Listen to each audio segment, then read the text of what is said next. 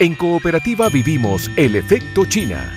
Cultura, comercio, turismo, los factores de un intercambio que da frutos. Con Chile y China, más cerca.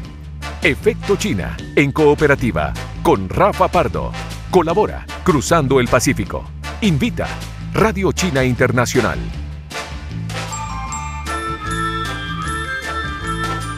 Ni para todos y para todas, bienvenidos a un nuevo capítulo de Efecto China aquí en Cooperativa.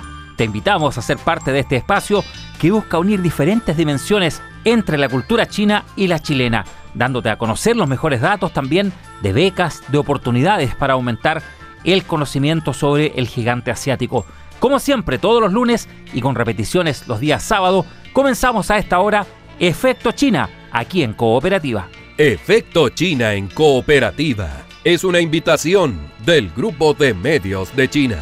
Hoy conoceremos sobre las principales atracciones turísticas de China, por qué la ciudad prohibida tiene ese nombre, de dónde viene, cómo se puede visitar, qué es interesante de mirar, o también la famosa muralla china. Además estaremos abordando las relaciones económicas entre ambos países, profundizando en el abanico de productos que nos conectan comercialmente y por supuesto también entre los ciudadanos. Muy atentos porque al final de este capítulo estaremos entregando el nombre del ganador o la ganadora del libro Hola China, Ni Hao de Fernando Reyes Mata. Vamos a estar escuchando los mensajes de voz que nos llegaron a nuestro WhatsApp, pero ojo porque el buzón sigue abierto para que nos entregues tus impresiones sobre nuestro programa, por qué te gusta participar, qué es lo que más te ha llamado la atención, todo como siempre en el más 569 78880770. No te despegues, comenzamos. Efecto China. Efecto China. Intercambio comercial y cultural entre Chile y China. Con Rafa Pardo. Demos una vuelta por las grandes maravillas naturales, las que también fue construyendo el hombre desde hace miles de años en China. Sepamos sobre el turismo en el gigante asiático, por ejemplo, la ciudad prohibida, la gran muralla, ¿Qué más hay aparte de lo que más nos suena desde Occidente? Te invitamos a viajar en conversación a esta hora con Alain Piñeiro, licenciado en Lengua y Cultura China y Chino Mandarín en la Universidad de Beijing y además máster en Administración Turística. ¿Cómo estás? Bienvenido a Efecto China. Muchas gracias, Rafael. Muy bien. Muchas gracias a ustedes por la invitación. Alain, bueno, primero lo que más nos suena desde Occidente, eh, los atractivos turísticos, ¿cuáles estimas tú son los más relevantes o los imperdibles si hubiera, por ejemplo, un viaje con un primer acercamiento, dejando para después, y lo vamos a conversar también, qué más se puede profundizar. Mira, primero tengamos en cuenta de que China es un país con 9 millones de kilómetros cuadrados de superficie, un país gigante, por tanto, tiene todo tipo de lugares turísticos, depende de cuál sean nuestros, eh, nuestros intereses. Por ejemplo, tenemos eh, turismo naturaleza en todo lo que es la zona del desierto de Gobi, al norte de China, que tiene la frontera con Mongolia. Tenemos toda la zona de la meseta de Qinghai, que está en la zona del Tíbet, que es un lugar precioso para hacer turismo de montañas. Además, recordemos que China tiene frontera con eh, con Tíbet y con Nepal, que es donde se encuentra el, el, Himalaya. A través, de, a través del Tíbet podemos acceder al Everest. Entonces, imagínense, hay, hay turismo para, para los amantes del trekking. Un poco más abajo tenemos la frontera con India, eh, recordemos que el Himalaya separa a China de India, por tanto también tenemos mucho turismo etnográfico al sur de China. Hay una ciudad, una provincia que se llama Yunnan, que concentra el 55, o sea, la mayoría de las minorías étnicas que existen en China, que constituyen el 8% de la población del país, están en su gran mayoría concentradas en la zona de Yunnan, que está al suroeste del país. Por tanto, es una zona muy rica en, en, cuestión de eh, diversidad cultural. Recordemos que eh, la etnia mayoritaria en China se, conoce como la etnia Han. El 92% de los chinos son etnia Han, pero hay una, una minoría étnica, que son 55 minorías étnicas, que, conforman el 8% del país, que son personas que tienen influencias culturales, rasgos eh, faciales diferentes, o que tienen mucha influencia de países eh, que están en la frontera, dígase Mongolia al norte, Vietnam al sur, Laos, Bangladesh. Por tanto, son personas que son chinos, son minorías étnicas, pero tienen incluso dialectos y culturas totalmente diferentes. Y todas esas personas radican en el suroeste del país, en toda esa zona de Yunnan. Un poco más al, este, nos vamos hasta la zona de Shanghai, que actualmente Shanghai se considera la capital económica de China, por, por tanto, para aquellos amantes del turismo ciudad, Shanghai es una ciudad espectacular con cerca de 25 millones de personas en aumento extraoficialmente se dice que Shanghai puede llegar a sobrepasar los 30 millones de personas. Por tanto, imagínense que solamente el hecho de tomar el metro en una punta de Shanghai ya es un gran atractivo turístico. O sea, el metro es, es, magnífico, hay un metro cada un minuto, hay más de 20, 21 a 22 líneas de metro. Por tanto, eh, Shanghai, hacer la capital económica, también tiene una zona financiera, la zona de los rascacielos de Shanghai, que también es estupenda. Tiene actualmente el segundo edificio más alto del mundo, que es la Torre de Shanghai, que tiene más de 120 pisos. Y un poco, si nos vamos un poco más al, bueno, si, si, si seguimos en la zona este y oeste, al sur tenemos las playas de China, toda la zona de Hainan, la isla de Hainan, que está en el trópico y tiene playas que a lo mejor no son tan paradisíacas como las del Caribe, pero nada tienen que envidiar a playas como, como, como, la, como la zona de Tailandia y Vietnam. Y si ya si nos vamos un poco más arriba, pues llegamos, como tú bien comentabas, Rafael, a la, la que se considera la capital de, de China, capital donde se encuentra el gobierno, y además se puede considerar también la capital del turismo en China. ¿Por qué? Porque en, en Beijing, en la capital, conocida también como Pekín, están dos de los principales lugares turísticos atractivos principales que son la Gran Muralla y la Ciudad Prohibida o el Palacio Imperial. Vamos entonces al detalle de cada una de ellas. Por ejemplo, ¿qué esconde la Ciudad Prohibida? Mira, la Ciudad Prohibida es un lugar tan interesante como misterioso, porque su nombre lo dice todo, Ciudad Prohibida. ¿Por qué se le llama Ciudad Prohibida? Porque en su momento fue construida a principios del, siglo XV, a principios del 1400, y no era permitida la entrada de ninguna figura masculina, dígase ningún hombre, que no fuera el emperador, sus emperatrices, sus concubinas, que dígase son las, las eh, mujeres que forman parte del, del séquito imperial, del grupo del emperador, y además estaban los eunucos. Los eunucos eran los sirvientes encargados de la contabilidad, la economía, los horarios, todo lo que era la administración del lugar, y eh, el término eunuco se refiere a aquellas personas que son castradas para que no tengan relaciones sexuales con las otras mujeres que vivían dentro. Por tanto, a la ciudad prohibida, el Palacio Imperial, no podía entrar nadie más que no fuera el séquito del emperador y, todo el resto del, de la población vivía fuera. En realidad, en aquel momento, en el 1400, la ciudad prohibida era la ciudad, porque en aquel momento todo el, resto era por eh, zona rural, entonces la ciudad prohibida era la ciudad y no era permitida el paso de ninguna persona que no fueran estas personas eh, eh, autorizadas por, por el emperador, que era, era la familia del emperador más, más que todo. ¿Y qué se encuentra hoy en este recorrido? ¿Qué se permite ver? el Palacio Imperial en la ciudad prohibida es considerado el museo eh, de madera, de construcción de madera más, más grande del mundo. Son unos 900 metros de largo con 700 metros de ancho.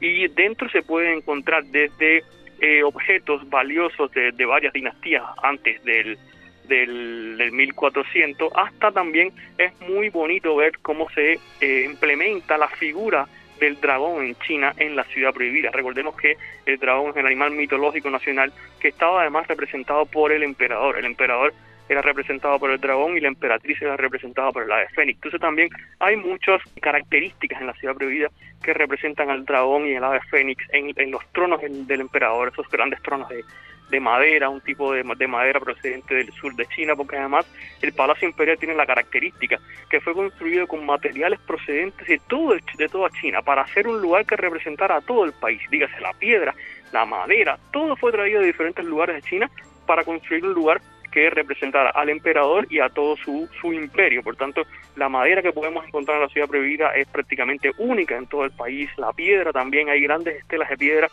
que eh, pesan cientos de toneladas que fueron traídas desde el norte del país en invierno a través de un río congelado, las fueron deslizando. Entonces, además de, la figura del dragón y el ave fénix en, en bases de cobre, en incenciario, también podemos eh, apreciar los trabajos en madera de todos los techos, porque recordemos que en China se, utiliza un sistema de arquitectura que se conoce como sistema de encastre, donde los palacios imperiales no tienen ni un solo clavo, es todo madera encajada prensada una con otra y por tanto es también un gran interés arquitectónico para aquellas personas amantes de la arquitectura. Estamos aquí en Efecto China conversando con Alain Piñeiro sobre lo que está ocurriendo hoy en el gigante asiático con respecto a la visita de turistas, los recorridos que se pueden realizar. Él es licenciado en Lengua y Cultura China y Chino Mandarín de la Universidad de Beijing y además máster en Administración Turística. Respecto a la Gran Muralla China, más allá de lo que uno lee, de lo que uno puede ver, ¿qué recomiendas en cuanto a qué día elegir, cómo hacerlo, qué circuito se puede tomar, por ejemplo?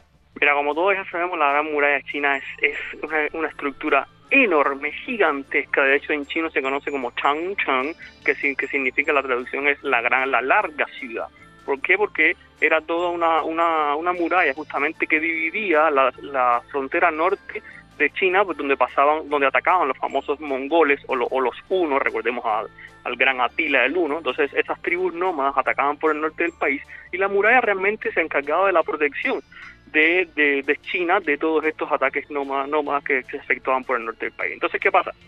La muralla es, es, tan, es tan larga que comienza en el mar, lo que se conoce como la cabeza del dragón, y termina al oeste en la zona del Tíbet. Por tanto, es imposible actualmente recorrerla completamente porque además no está preparada para que sea recorrida, a lo mejor como el camino de Santiago en España, turísticamente desde una punta a la otra. Dígase, solamente podemos acceder a la muralla en los puntos que están eh, preparados para el acceso al turista, porque si no, el resto de la, mayoría, la gran mayoría de las zonas de la muralla están en estado de destrucción y eh, recordemos que la muralla lleva siempre por los, puntos más altos de las montañas, por tanto, para acceder a la muralla hay que eh, hacer trekking a través de la montaña y llegar a una estructura que a lo mejor no está ni siquiera bien ubicada. Por tanto, ¿por qué se, se considera Beijing la capital del turismo en China? Porque podemos acceder a esos puntos de la muralla donde no es posible su acceso en otros lugares. Y eh, estos en, en Beijing se han, se han creado puntos de acceso para que no todo el turismo se concentre en una sola zona, sino que hay actualmente unas 5, 6, 7 zonas de visita a la muralla. Entre ellas, mi favorita, por ejemplo, es la zona de Mutianyu, porque está hasta una hora y media aproximadamente de la capital, del centro de Beijing. ¿Y porque es mi favorita? Uno, porque eh, no llega tanta cantidad de turismo local. Recordemos que en China el, el 95% del turismo que se mueve a nivel nacional es turismo local, o sea, chinos que hacen turismo dentro de su propio país y, solamente el otro 5% se, se consideran eh, turistas que vienen desde el extranjero. Por lo tanto, la mayoría de esos turistas extranjeros tienen, tienen sus zonas porque los restaurantes y todas las instalaciones que están preparadas en esa zona son un poquito más occidentales, por tanto no llega ese turismo chino en masa. Por tanto, eh, yo recomendaría la zona de Mutian y porque además de, llegar a ver el atractivo de la muralla, a la hora de bajar, a la hora de descender la muralla está el famoso tobogán. El tobogán es un carrito que te tira desde lo alto de la muralla con una palanca en el centro y tú vas controlando la velocidad. Entonces, eh, eh, vivir la experiencia de lanzarte en un tobogán, un tobogán desde, la, desde lo alto de la muralla china, realmente es incluso eh, tan interesante como visitar la muralla en realidad. Alain, ¿algún dato extra, algo que quieras agregar sobre qué sería interesante ver o quienes vayan a un segundo viaje, por ejemplo? Todo va en dependencia de cuánto tiempo tengamos. Recuerde, recordemos que China es un país muy alejado, por tanto necesitamos mucho tiempo para viajar, para llegar, para adecuarnos, aclimatarnos el tema del jet lag. Entonces, si disponemos de mucho tiempo, yo también recomendaría la zona de Yunnan, la zona del suroeste de China que les comenté, que es donde están las famosas terrazas de arroz, muy similar a la zona de Vietnam.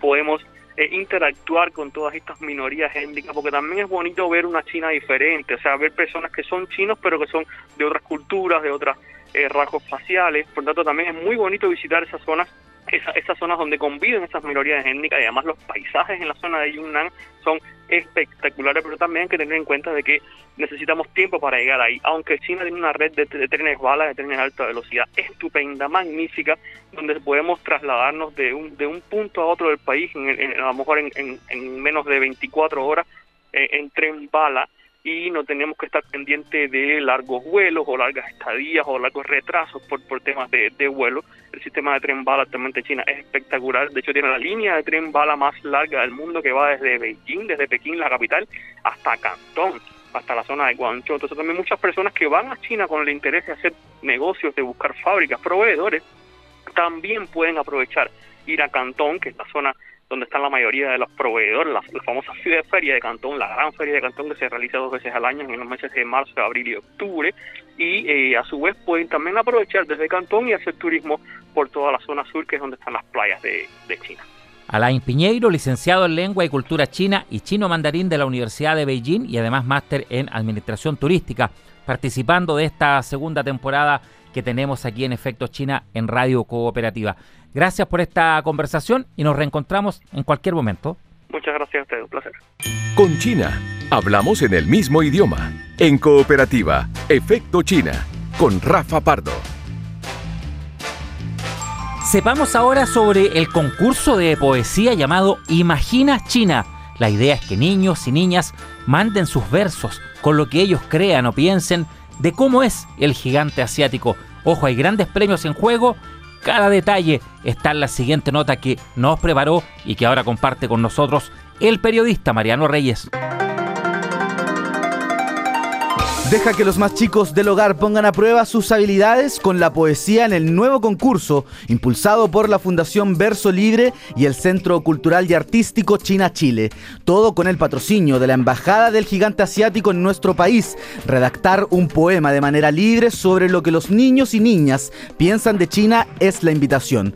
El llamado lo hizo Nelson Zúñiga, presidente de la Fundación Verso Libre. Invitarlos, invitarlas a que se animen a escribir poema sobre China, sobre lo que ellos, sobre lo que ellas quieran en torno a la cultura china, a la historia de China, a la mitología o cualquier aspecto que a ellos les interese, les parezca atractivo, entretenido. Es sorprendente la capacidad creativa que tienen los niños el nivel de comunicatividad, el, nivel emotivo que presentan los niños y niñas cuando, cuando se les da el estímulo apropiado para escribir. El concurso es para niños y niñas entre 4 y 10 años. Son libres de hacer volar su creatividad y emociones para redactar así sus poemas. Luego deben ser enviados al correo poesíaimaginachile.com. Anótalo, poesíaimaginachina.gmail.com. Respecto a los premios, se sortea un equipo de música y múltiples osos panda de peluche. Mucho ojo con las bases porque cada autor debe inscribir su poema bajo un seudónimo. Todos los detalles están en www.versolibre.cl. Entrevistas y análisis para una relación bilateral de casi 50 años. Efecto China, en cooperativa. Hablamos ahora sobre las relaciones económicas y el gran intercambio comercial que existe entre ambos países.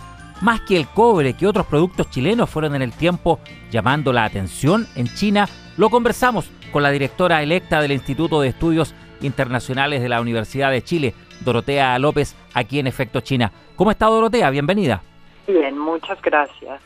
Bueno, estábamos en la introducción ya hablando de los productos chilenos que desde que partió este intercambio marcaron cierto a gran escala algún tipo de tendencia, pero con los años este abanico se ha ido agrandando, han entrado otros productos. ¿Qué recuento nos puede hacer respecto a lo que era tradicional en el primer momento, pero que luego se fue abriendo a otros espacios? Bueno, claramente nuestra relación con China, una, ha sido muy impresionante si uno ve eh, cómo ha crecido y cómo ha sobrepasado al resto de los socios comerciales en relativamente pocos años, una, década para revertir una, una relación comercial. Y como usted lo mencionaba en la, en la introducción, nuestra relación partió siendo, bueno, partió, sigue siendo principalmente cobre, eh, nada distinto a lo que es nuestra canasta, pero hay otras exportaciones que además han tenido un impacto importante en, lo cultural. Ya mencionaba el, Valle Central, lo que ha sido para el Valle Central la exportación de cerezas. Vamos a ver ahora a finales de enero, principios de febrero, con el, con el Año Nuevo eh, chino, la impresionante venta que hemos tenido de cerezas. Se han ido desarrollando otros nichos, como mencionaba, como han sido los cítricos, los cítricos que lograron ingresar en, agosto al mercado chino ya han tenido una también un, crecimiento muy importante. Además hemos firmado un, acuerdo de cooperación en, productos nativos. Quizá la, la comida de nicho para nosotros puede ser también una gran oportunidad. Hoy día fruta congelada, hemos firmado también el protocolo de fruta congelada que nos lleva a complejizar un poco más nuestro nuestro mercado y empezar a, estudiar aspectos multicanal para poder llegar como en frutas deshidratadas, snacks de pescados, algas o mariscos. En el caso del cobre, ¿qué camino siguió? ¿Qué tan era lo que más marcaba al principio y cómo fue evolucionando en lo que sigue? Y también en condiciones actuales, digamos, ¿cómo se espera su proyección en la relación de envíos a China?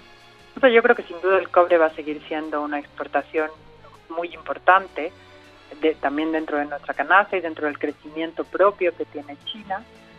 Pero yo creo que sin duda esto quiere decir, esto no, no quiere decir que nosotros no tengamos que desarrollar otras otras áreas con mayor valor agregado, la recuperación económica o probablemente estos últimos números que hemos visto que si bien no son muy auspiciosos son positivos, ha sido eh, gracias a la recuperación que ha tenido China. Y el cobre ha sido una exportación muy importante, principalmente en el desarrollo tecnológico que tienen los chinos. Seguimos exportando cobre, cobre poco procesado, es decir, con poco valor agregado. Es decir, ahí también hay un desafío respecto a cómo quizás eh, modificar este tipo de envíos o en la relación bilateral actual es el camino que está quedando. O sea, yo creo que siempre el cobre ha sido un desafío para nosotros en términos de cómo le agregamos el valor, un, un, desafío que además nos impone también la posibilidad de que el litio tome una importancia fundamental. Y tan es así que, que uno ve que permanentemente se hacen intentos en desarrollar algo sobre el cobre, en lograr sofisticar el cobre, en que no mandemos el cobre sin ningún tipo de valor agregado, porque claramente las exportaciones con menor valor agregado dejan menos en el país y hacen menos efectos, efecto spillover sobre, sobre el resto. ¿Cuál es el camino que tienen este tipo de productos, los que despiertan mayor interés? Más allá, ¿cierto?, de los minerales o de otros que son tradicionales, que tienen otro uso, pero el que tiene valor agregado, el que es del gusto, el que eh, el ciudadano quiere conocer su origen, de dónde viene, cuál es eh, la raíz, en fin.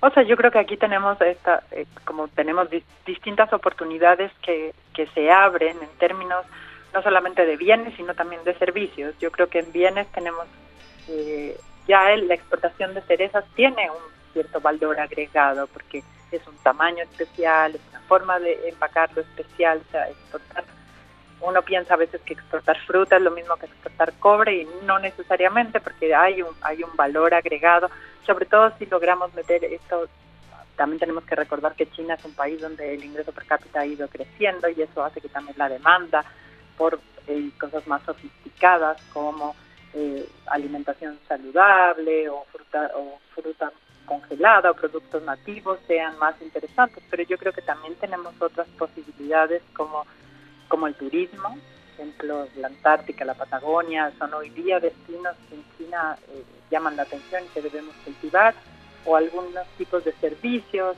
que yo creo que aquí eh, hay un muy importante esfuerzo en lo que son las alianzas públicas y privadas para llegar a, a mercados muy complejos como, es, como son los mercados asiáticos. O sea, claramente Chile en en algún momento o en los últimos años se ha visto como una puerta de influencia hacia América Latina, por lo cual tenemos que aprovechar esta especie de rol sagra para poder llegar a los mercados chinos con nuevos productos. ¿Y estos productos chilenos cómo son vistos? ¿Son de, alto costo? ¿Son más bien eh, bien buscados, deseados o están eh, a nivel masivo ya llegando? Yo creo que en este momento estamos posicionando aún una imagen país, eso es súper importante cuando uno decide exportar un producto. Por ejemplo, detrás del vino hicimos todo un trabajo muy importante que se hizo en conjunto entre Chile Vinos, Chile y las distintas viñas. Es muy importante posicionar una imagen país y en eso yo creo que las cerezas lo han hecho muy bien. O sea, el consumidor mientras más ingresos tiene se vuelve más sofisticado y entonces empieza a, demandar productos de mayor valor percibirlos así. Yo creo que China en su, en su relación o en la percepción que, que ha ido avanzando encuentra en Chile un mercado confiable, un mercado atractivo y yo creo que depende también mucho de nosotros aprovechar ese, ese, esos espacios que de alguna manera eh, hemos intentado a través de distintos acuerdos o distintas formas de generar una imagen afuera. O sea, nuestro, nuestras cerezas ya tienen una imagen, nuestra fruta tiene una imagen porque hemos sabido conservar cierta calidad, pero también nos queda trabajo largo por hacer en eso y conservarlo para poder modificar la canasta exportadora que tenemos. Los asiáticos están mucho más orientados a dietas más verdes o empiezan a volverse consumidores más sofisticados y eso cuando eres un productor relativamente chico para el tamaño que tienen ellos es muy importante saber aprovechar. Es Dorotea López, directora electa del Instituto de Estudios Internacionales de la Universidad de Chile, analizando esta relación bilateral entre China y Chile, sobre todo a nivel de relaciones económicas. Gracias, Dorotea. Seguimos en contacto en esta segunda temporada de Efectos China aquí en Cooperativa. Muchas gracias y muchas felicidades por su programa. Muchas gracias a usted. Que esté bien. Hasta luego. Efecto China. Comercio, turismo y cultura. Cosas que interesan en las relaciones Chile-China.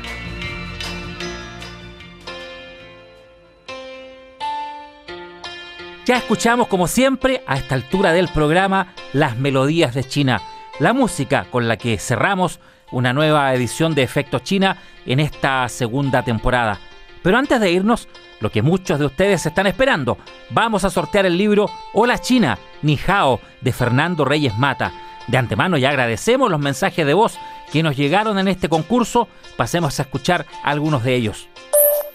Ni hao, soy Lenis y me gustaría participar por el libro de Hola China Ni hao de Fernando Reyes Mata porque desde el año pasado empecé a estudiar su idioma y este paso que antes tenía mucho miedo por el hecho de que estaba con ese prejuicio de que eh, era para mí muy difícil, de que era un idioma muy difícil, una cultura que era casi imposible, me ha permitido conocerla y entender que nada es imposible para uno si uno no se da las posibilidades y si uno no avanza y no sale lo que es de su comodidad.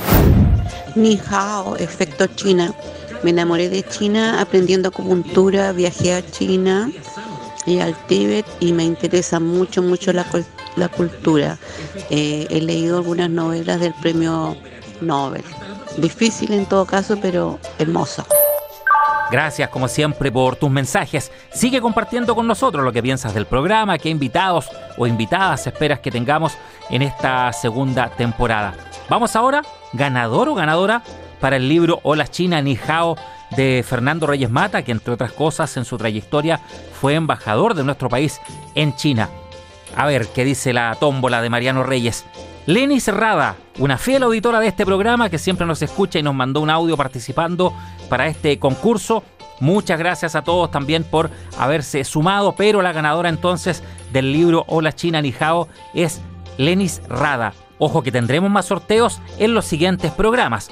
Efecto China es una invitación del grupo de medios de China y queremos invitarte a encontrarnos cada lunes desde las 21 horas y también en las repeticiones los días sábado a las 10 de la mañana. Son dos las oportunidades para que no te pierdas Efecto China aquí en Cooperativa. Hasta la próxima semana. Seiji, adiós. Fue Efecto China en Cooperativa, con los factores de una relación bilateral que da frutos. Efecto China, una invitación de Radio China Internacional.